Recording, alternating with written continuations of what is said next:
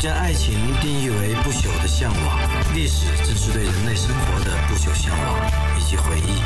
回忆是一条没有尽头的路，一切以往的春天都不复存在。然而历史永在，只要我们试图去理解真正的历史，我们就走上了一条美妙的路。历史没有隐瞒，我们没有忌惮，史无忌惮。宋氏男主讲，考拉 FM 出品，你们的倾听价值连城。考拉 FM 的朋友，大家好，欢迎收听本期《食物鸡蛋》，我是你们的老朋友宋世南。今天我们来讲一讲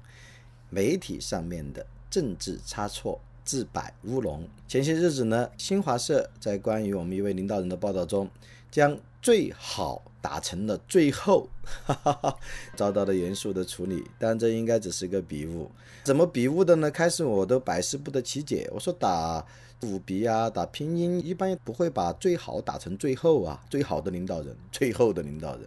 后面有朋友解惑，他尝试了用拼音加第一个字母用全拼，第二个字母用缩写，最 H，首先出来的就最后，这样打错了。哈哈，当然呢，其实，在当代中国，政治差错是难免的。像以前有把国务院总理打成总经理，嘿嘿，国务院总经理，还有把前总理温家宝总理打成温家宝贝总理，嘿嘿，这是我一个朋友干过的。他不小心用了拼音的联想功能，宝后面接个贝，温家宝总理，温家宝贝总理。哈哈哈。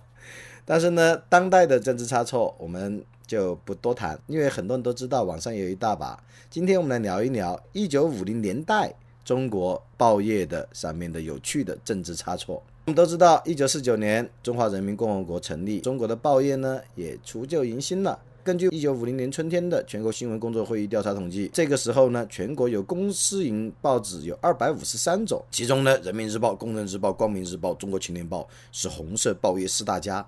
可是呢？几年后，在三大改造结束的时候，全国已无一份私营报纸，均为公营报纸。嘿嘿，再也没有私营的了。公营报纸呢，他们的政治差错都有哪些有趣的故事呢？我就来给朋友们讲两段。一个是恐怖的别字，就是错别字，但是是很恐怖的。比如说，一九五一年四月十日，上海的《解放日报》。它中间有一篇新闻关于正反的，有一句话是应协助政府对亲友进行反革命活动，他漏了镇压两个字，就变成了协助政府对亲友进行反革命活动。一九五一年四月十二日的上海的大公报，它也将在镇压反革命工作中排印成了在反革命工作中。这两个同在上海的报纸真是兄弟报纸啊！就是你说下辈子如果我还记得你，我们反革命也要在一起。然后，一九五一年四月十六日的浙江日报呢，也有一个很严的差错，就是怎样在农村开展援美援朝运动。我们都知道那时候是抗美援朝啊，你一边援朝鲜，一边援美国，你怎么个援法呢？他是把抗美打成了援美。这也造成了当时非常大的一个差错，完全是大相径庭了。话说现在朝鲜居然要向联合国求援了，这个也是我最近看到的雷人新闻。美韩军事演习，朝鲜居然向联合国求救，要求召开紧急会议。三胖啊三胖，你不是牛逼吗？你也有今天，向联合国求助。好，我们说回来，那么在一九五一年四月十五日，武汉汉口的长江日报刊载了一个枪毙了一个公安局长的新闻。他一般都是民众要拍手称快嘛，甚为满意嘛。结果呢，在排印上排错了，神不满意，就是说你枪毙了我们的公安局长，市民反映神不满意。就像《人民日报》的官微前段时间也出过一个笔误笑话，就是说死者情绪稳定，真的打出来了。一般都死者家属情绪稳定嘛，他打成死者情绪稳定。而这个呢，市民反映拍手称快，神为满意，排印成了拍手称快，神不满意。然后呢，也是在这个《长江日报》又过了一个多月，一九五一年的五月二十九日，他也刊载了一个新闻，是腹泻的病人要多饮井水。读者看了之后百思不得其解，为什么腹泻的病人要多喝井水呀？难道井水里面有非常丰富的医疗作用吗？后面报是更正，井水应该是。开水，腹泻病人已经多饮开水，他叫别人去多饮井水，那那跟哗哗哗的，更加的飞流直下三千尺。哎呦，太恶心了，不好意思，希望你们听的时候没有在吃饭哦。一九五二年又过了一年，长江日报还在继续出错，他刊了一个侵略者我在朝鲜散布细菌的滔天罪行，他并没打冒号，打的是一个逗号，后面更正呢，我应该是他，就是明明明他是要指责美国在朝鲜散布细菌来打细菌战，结果变成了我，变成了我国 中国在朝鲜散布细菌，后面过了几天更正了，我应该为他。这些呢是一些错别字，觉得也蛮恶搞的。然后呢，还有一些处于编辑的，不知道是脑袋这个被雷劈了，还是被驴给踢了。他有时候呢会做一些非常不可思议的编辑动作。比如说，一九五一年七月，《井冈山报》他为了庆祝建党嘛，党啊党的生七月一日，那么《井冈山报》呢就在封面刊登了大幅的毛主席像，但却在呢这个毛泽东的像周边加上黑框。哈 哈不知道为什么要这样加个黑框，他觉得是不是更醒目、哈 更严肃？结果呢，导致读到这张报纸的百姓们，哇，一看就哇哇大哭，以为人民的大救星陨落了。后面呢，报社解释是制作铜板时不小心造成了一个黑框，赶快登报认罪。这个时候幸好还没有进入文革时期，要是文革时期谁这样干的话，死定了。一九五一年九月，山西画报登了一个新闻是什么？在毛泽东、毛主席领导下胜利前进一类的，这都无所谓了。前进就前进嘛，但是呢，它的配图里面有画国旗，国旗只有三个星星，都知道我们是五星红旗，他画三个星星，那读者就会投诉的，有些老干部看到，哇，怎么把我们的新中国的国旗搞得只有三个星星的，就打电话去，结果呢，这报社不以为然，辩解说，谁不知道国旗是五个星嘛，少画两个有什么了不起？嘿嘿，读者投诉不屌。后面上级查处呢，他们才认错，说：“哎，这是我们粗枝大叶了。”然后在检讨里面写：“我们通过把国旗的五个星变成了三个星，这是侮辱国旗，并可能使人误会变更了与工人领导其余四个朋友通力合作的统一战线。”哈哈哈哈那现在就只有工人领导其余两个朋友了。我的他检讨也写的很好玩，可能使人误会变更了与工人领导其余四个朋友通力合作的统一战线。不过呢，我上述的这些错别字也好，加黑框也好，国旗只画三颗星也好，都没有政治惩罚，一般就是批评一下，内部可能发点工资啊，写个检讨就算了。从侧面呢也反映了，哎，一九五零年代前期，那么中国的政治氛围相对还较为宽松，至少对体制内部的政治氛围相对较为宽松，对体制外的还是不算宽松哦，有正反啊等等，至少对媒体相对还有一点点，至少不上纲上线吧，也不能说宽松，不上纲上线。那么，在一九五零年代，新闻媒体除了这个差错比较多以外，它有时候还由于政治挂帅，它有胡来，哎，那时候就有假新闻了。在一九五零年代，其中有一个著名的假新闻呢，是来自于一九五二年。一九五二年三月份，重庆的新华日报刊登了他的特派记者故宫的通讯，康藏女教师，康巴汉子啊，呃，西康西藏康藏女教师啊，有几千字。通讯呢，就描写这个记者在康藏遇到一位姓何的女教师，原来呢在成都读大学，然后看苏联的电影《桃李满天下》，又名《乡村女教师》。何老师呢看了这个电影之后很感动，毕业后自己就申请到康藏教书。开始还不习惯那个地方，比如说一闻到酥油茶的味道就昏，后面习惯了，每天还带学生爬海拔四千多米的山去砍柴。哎，他有时累了，想想《桃李满天下》，嗯，苏联电影感觉有劲了。而且呢，他感觉抗战的空气特别甜美。他说要做中国的乡村女教师。故宫这边通讯呢一问一答，写的呢也比较细致。女教师的这个音容笑貌呢也跃然纸上。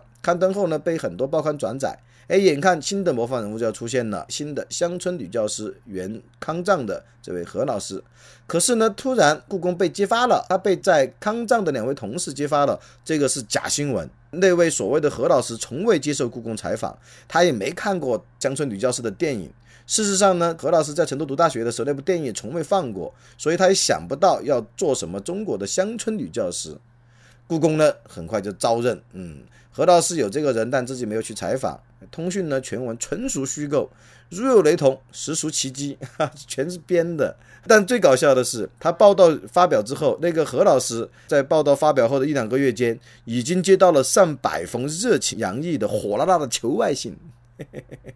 这个假新闻呢，它是为了树立模范人物、树立典型人物啊，完全造假。那另外还有一个我看到过的这个假新闻呢，是在一九五二年六月七日，上海解放日报他的读者来信，号称是一封来自复旦大学萧峰的信件。萧峰就揭露说，他说现在有许多担任报纸通讯员的人胡编乱造。萧峰揭发说，他说有一位通讯员在正反时期捏造了一个反革命分子把他自己的哥哥杀害了的稿件给报社，并发表出来。可是呢，这个通讯员他并没有哥哥，哈哈，好冷。没有哥哥，他捏造，所以他就捏造了一个反革命分子把他的哥哥杀害了的稿件，还发出来了，但根本就没哥哥，反革命分子杀谁去呢？然后还有一次呢，另外一个通讯员，哎，他所在的这个学校打算开这个斯大林的诞辰庆祝会啊，伟大的斯大林爸爸啊，伟大的毛泽东爷爷啊，这是郭沫若写过的两首诗。当时我也讲过，我说他喊斯大林爸爸，然后喊毛泽东爷爷，哎，这个不太对劲哦哦，这这表面上在这个拍斯大林马屁，好像斯大林比毛泽东矮了一辈啊。嗯，郭沫若喊斯大林爸爸，喊毛泽东爷爷。我们说回来。嗯，那么这个学校呢，打算开斯大林的诞辰庆祝会，后来因故哎没有开，但是呢，这个通讯员却照样的在纸上把这个大会开了一遍，哎，把这个斯大林诞辰庆祝会的内容，还有群众的欢天喜地啊，呃，激愤的这个情绪，都写给报社发表了。看来呢，在有一些特殊的这个新闻业中啊，或者说一九五零年代的官媒中，那么撒谎者哎，还往往能够这个混得风车斗转的。而在一九五零年代的报刊呢，基本上以政治宣传为主要基调，嗯，他对社会现实问题的关注和批判都不够。哎，相比之下，我们来对应一下，也就在一二十年前的，哎，民国的报纸它是怎么样的？嗯，民国的报纸呢，那么当时的这个在标题啊、导言啊，还有在内容上面，有些都是相当辛辣的。哎，对社会现实问题的这个批判力度是，我认为当今的媒体，呃，从专业水准来讲，当然应该。可能是超越民国的这个报纸的，但是从勇气和风骨来讲，还未必未必能够比得上。当然呢，这也不要去苛责新闻人。那么各自的环境不同，哎，这个管制的制度不同，那么可以发挥的空间也不同。而我们来看一看，像这个对省长，哎，居然有报纸做过这样的标题，哎，何应钦在上世纪三十年代担任湖南省的代省长，哎，有一年清明节呢，就去岳麓山扫墓，当时的官方也要求，嗯，各报道发新闻呢，哎。都要发通稿，嗯，民国时候也有通稿的。当时呢，官方要求发的通稿标题是：哎，何省长昨日去岳麓山扫其母之墓。跟现在我们的这个党报头条，哎，都要发。只是现在我们呢，一般不会发干部的私人的生活，他去扫墓一般不会发通稿，一般是开会啊，接见外宾啊，会见什么招商引资的商人啊等等，或者去探看什么五保户啊等等。哎，而这个呢是扫墓，何应钦扫墓都要求发。结果有一个报纸呢，他就。没有将标题原样照发，他只改了几个字。原标题是何省长昨日去岳麓山扫其母之墓，他把这个其母之改成了他妈妈的。标题变成了何省长昨日去岳麓山扫他妈的墓，啊，就是你也不能说他错，他也不算政治差错，确实是扫他妈的墓啊，他妈妈的墓嘛。但这个他妈的大家都知道啊，在这这样一念，何省长昨日去岳麓扫他妈的墓，很像是在这个国骂呢。哎，这个呢，官方也拿着这个非常生气，但好像没太大办法啊。难道你说这个不是他妈吗？啊，他妈妈的墓不是？正好是何省长区少了嘛，然后另外还有一个很好玩的是丰子恺啊，但这个有点标题党了，也是一九三零年代，哎，丰子恺有一天翻开这个上海的新闻报，我们当时上海的一个大报，结果呢有一篇文章就叫丰子恺画画不要脸，哇，他看了之后这个很恐怖啊，他觉得很生气，哎，我为什么要骂我呢？啊，我丰子恺。这个又热心公益事业啊，画画有几刷子，哎，怎么开始骂我？不过他看完了呢，却不露反笑啊。原来呢，是有人在针对他的一幅画，叫《乡村学校的音乐课》来做的评论。然后呢，这个画面中呢，孩子们和那二胡的这个先生，哎，都没有闭着眼睛。但读者们呢，仅仅从他们扬着头、张着嘴的神态，也可以体会到当时孩子的活泼和这个唱歌。带来的欢乐，题为“疯子给画画不要脸”的文章呢，其实是正话反说。他说：“诶，疯子画画虽然他的脸部没有眼睛鼻子，却惟妙惟肖。”这样一个标题党呢，比较大胆，诶，甚至会引起一些误会。但是由于它的内容呢，能够迅速的将他这个惊险的救回来。所以呢，也不会引起读者的反感，甚至连当事人本人也没反感。那么我们由此可见呢，标题党在这个民国时期其实就有了。那么还有针砭时弊的，像比如说在抗战时期，哎，重庆当时是国民党的先是陪都，物价暴涨，然后产品的偷工减料，各种日常的这个食品都涨价。那么这个新民报的编辑呢，哎，就将一条物价飞涨的新闻里的一个标题叫“物价容易把人抛”。薄了烧饼，瘦了油条，哎，这个挺有趣的。那么它其实是仿的蒋捷的“流光容易把人抛，红了樱桃，绿了芭蕉”，但这仿的蛮不错。嗯，讽刺当时的物价飞涨。当时更出名的一个政治讽刺的，哎，好像是来自于张敬鸾还是来自于王云孙的，当时是讽刺这个大后方的官僚们纸醉金迷的。比如说前方抗战吃紧，后方官员紧吃，哎，他把就是吃紧和紧吃调了一下，哎，这个语言艺术就非常高了。前方打不赢啊，前方战线吃紧，后方的人呢还在天天三公消费，大吃大喝，后方紧吃啊，应该是张友鸾的，不是张继鸾。在一九四七年，国民党呢也禁书的，国民党政府他也要去禁书的，他查禁呢是一个什么窃国大盗袁世凯，同时呢，那当时的四川省府会议要决定购买伟大的蒋主席一书分配给机关公务员，啊，蒋介石也是要搞个人崇拜的，那么呢，就有这个文汇报就把这两条消息合在一起编发，哎，袁世凯要查禁。蒋主席必须读，哈哈，那么这种讽刺意味就油然而生了啊！你禁书，然后还要这个派定你们这个伟大蒋主席的这个宣传的这个册子，把它放在一起，哎，很滑稽，但人们也就会心的一笑，其中的讽刺的这个意味也溢于言表。当时呢，这个报纸还曾经讽刺过剿共啊，就是说这个他做过一个标题叫“匪首贺龙着又被活捉枪毙”。哎，这个“幼稚呢就很好玩了，因为呢，就是说经常奉命要刊发，就国民党报纸要刊登贺龙已经被活捉枪毙的消息啊。这一次呢又叫他们发，那么有编辑呢就很无奈，然后也有一点这个讽刺，就加了个“又”，贺龙昨天又被活捉枪毙了。哈哈哈哈哈。好吧，那么我们说回来，就是说民国呢，它也有这个比较，尤其在抗战时期，哎，也有比较强的这个新闻检查。但是呢，民国的报人他始终给自己的这种表达留了一些这个冲撞的余地，哎，他会用自己呃独特的这个新闻构思，哎，或者语言艺术来试着去表达一个新闻人对社会、对政治的这样的批判，哎，批评。这种呢，就跟一九五零年代的这个报纸呢，形成了比较大的区别。因为那时候呢，哎，基本上这个大众媒传播媒介，哎，它变成这个主要任务呢，是向民众解释党的政策和措施，然后要用党的思想理论改造人民。嘿，这跟戈普尔说的一段话倒是蛮像。戈普尔就说过，他说大众传播媒介只能是党的工具啊，任务是向民众解释党的政策和措施，并且用党的思想理论改造人民。哎，戈普尔还说，我们纳粹的宣传对象是普通老百姓。哎，真理是无关紧要的，它完全服从于策略。宣传的基本原则就是不断重复，哎，谎言要一再传播，并装扮的令人相信。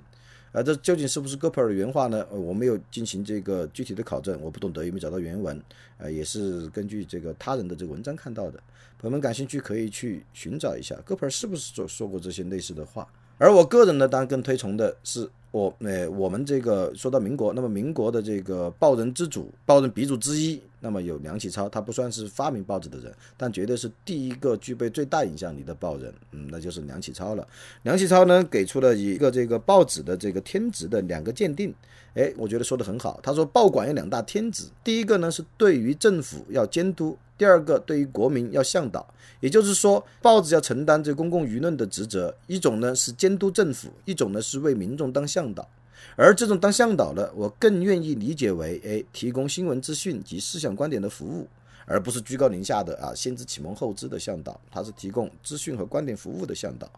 啊，由这儿呢也可以说开去一点点，就是我一直跟我的学生说，我在这个民大哎教新闻，那么我说新闻是不会死的，很多同学很焦虑啊，而且有些老师也告诉他们啊，你们念这个新闻专业毕业啊，基本上就是失业一大半。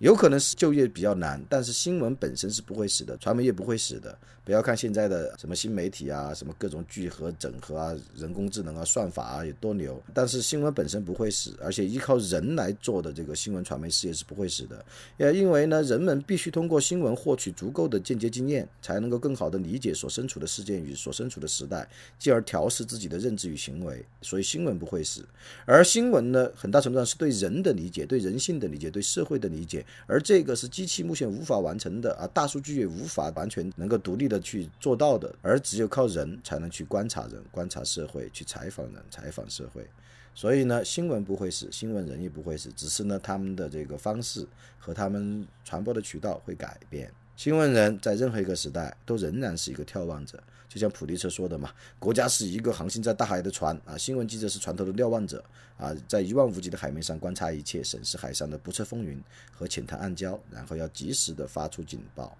啊。当然呢，在嗯我们现在的环境里面，新闻记者能够这个及时发出警报的已经不多了。”今天拉拉杂杂的讲了一堆笑话段子，但是呢，也讲了一些对一九五零年代新闻业的观察和民国时期新闻业的观察，以及我个人的一点小小的哎新闻的理念。感谢各位收听本期食物鸡蛋，我们下期再会，拜拜喽。